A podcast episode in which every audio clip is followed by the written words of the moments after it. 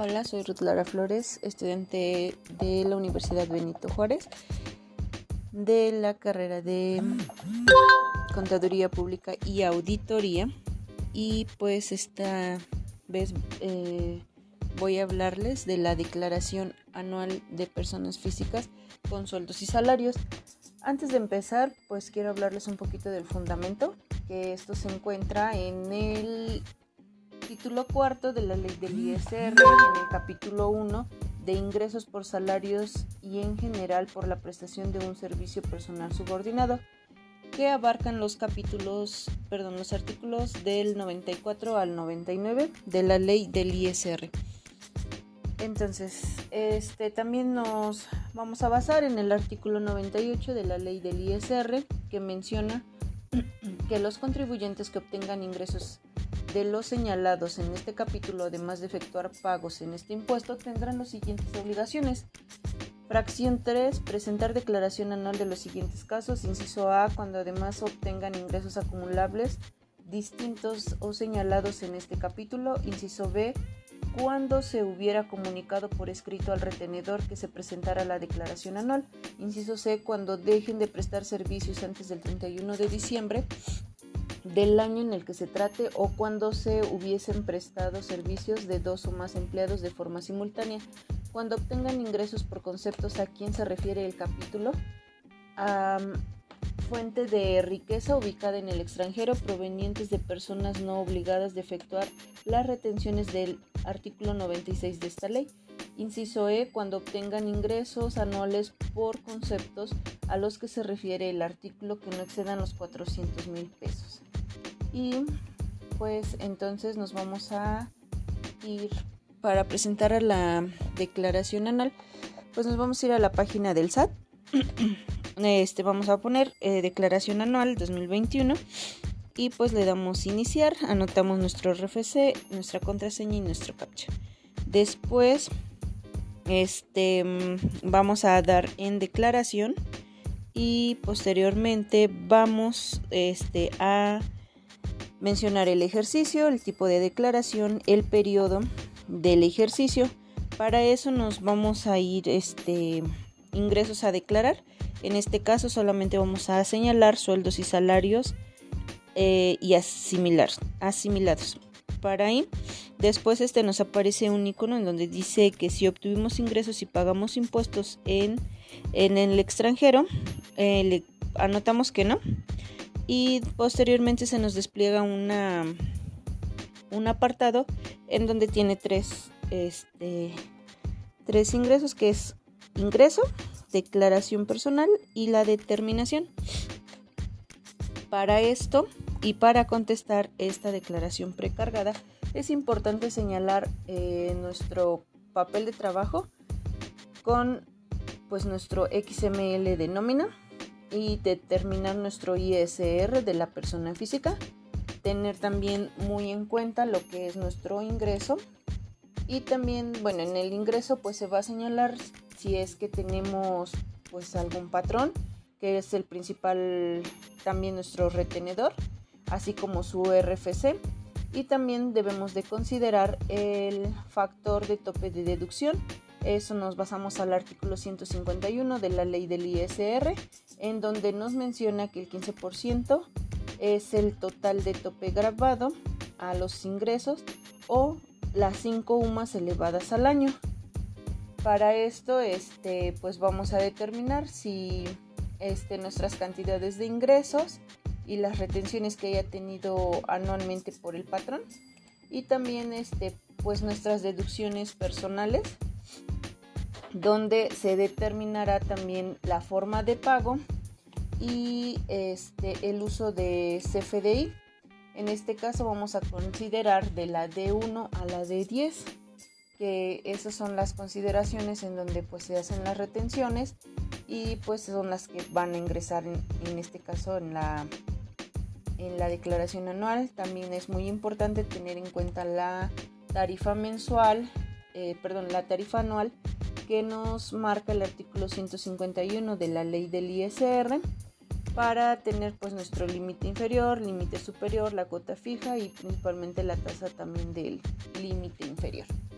Bueno, una vez que ya tenemos completo nuestro papel de trabajo, entonces pues vamos a ir cotejando los datos, en este caso que tenemos los ingresos anuales, cotejamos en nuestra en nuestro apartado de hoja de cálculo de ISR de personas físicas.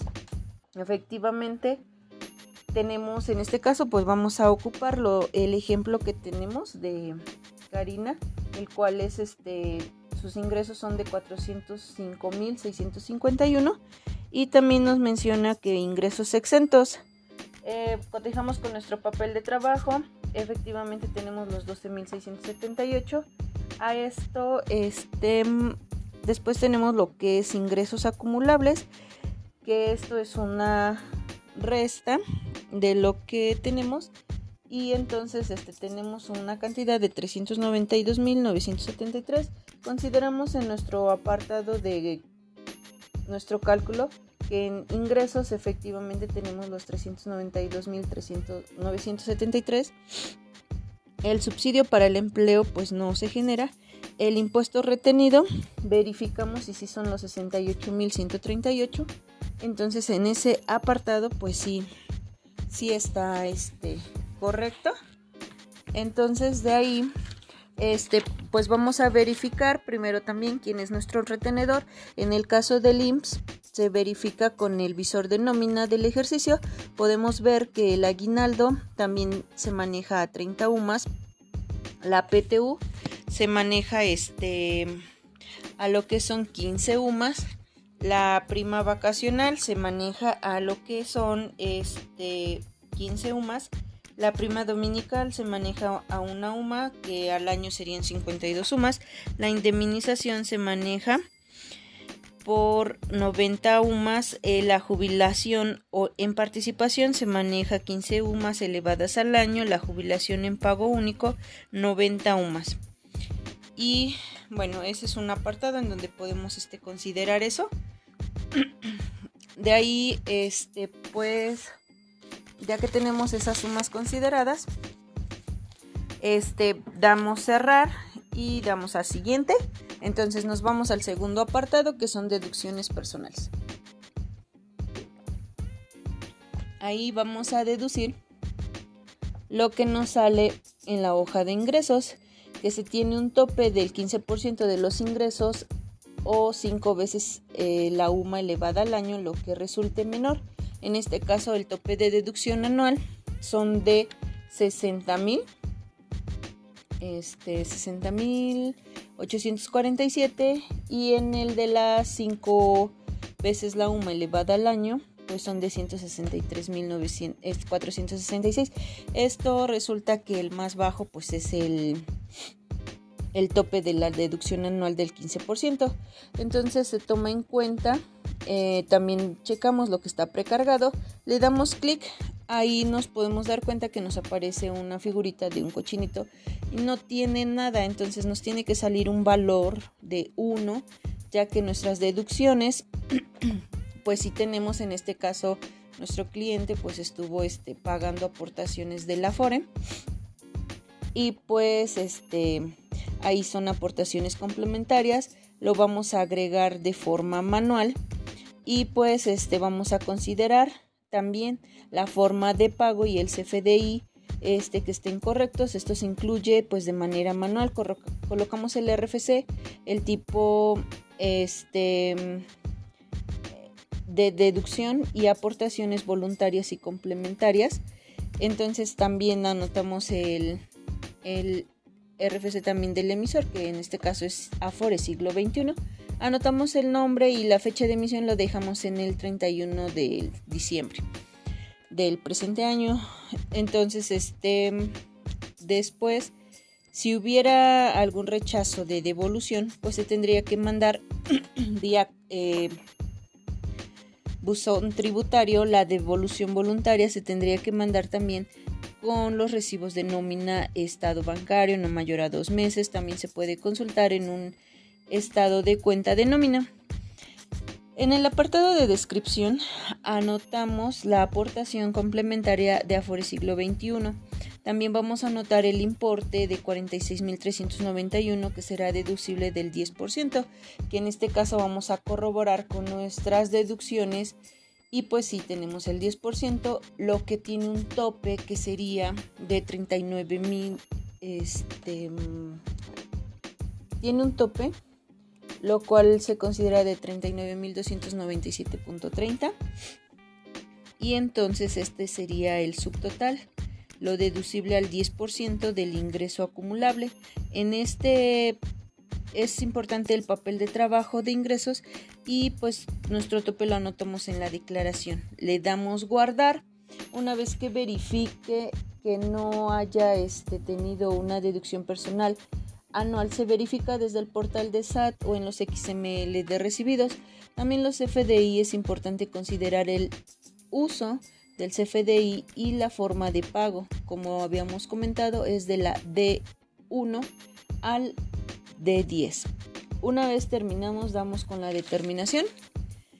Y pues ahí es, le vamos a dar en determinación de ISR, lo cual los ingresos son de 392.973 y las deducciones personales, en este caso pues son complementarias, este que nos aparece como el SAT y pues también eh, de ahí pues se va a disminuir a la base grabable. En la base grabable que tenemos son de este, 353.676 y esto más que nada lo que hace es que el pago provisional se aplica para el anual, lo que menciona el artículo 152 y pues es una UMA de tope de deducción. También pues vamos a tener el ISR conforme a la tarifa anual y el pago de este provisional. Este un asalariado no hace pago provisional. Entonces tenemos ahí el ISR retenido.